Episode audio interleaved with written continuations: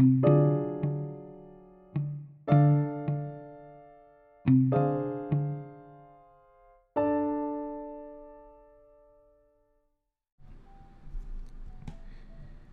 hombre máquina. René Descartes planteó que la mente y el cuerpo debían entenderse como cosas separadas.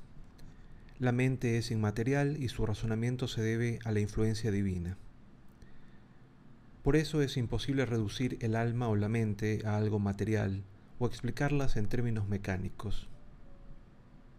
Por otro lado, Descartes también propuso que funciones aparentemente mentales como la memoria, la percepción, la imaginación, el sueño y los sentimientos eran en realidad propiedades del cuerpo, y por tanto estaban sujetas a la ley natural y no a la influencia divina.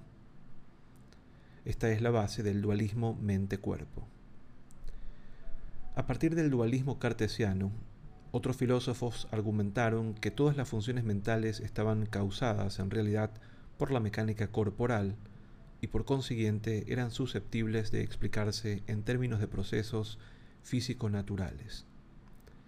En su provocativo libro El hombre máquina de 1747, Juliano Frey de Lametrie, cirujano militar francés, ofrecía una explicación radical.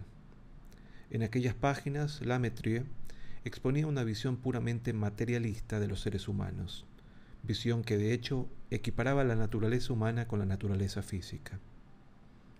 Esto, según él, estaba implícito en el argumento de Descartes, por lo que los animales y el hombre debían entenderse en términos mecánicos o materialistas.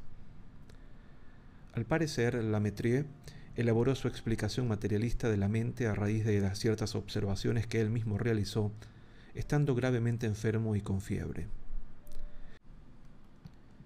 De aquella experiencia sacó la conclusión de que los cambios en el cerebro y el sistema nervioso provocan realmente cambios en los procesos psicológicos. De ahí que rechazara la división entre alma o la mente y cuerpo, y concluyera que la mentalidad humana se basa totalmente en la fisiología corporal.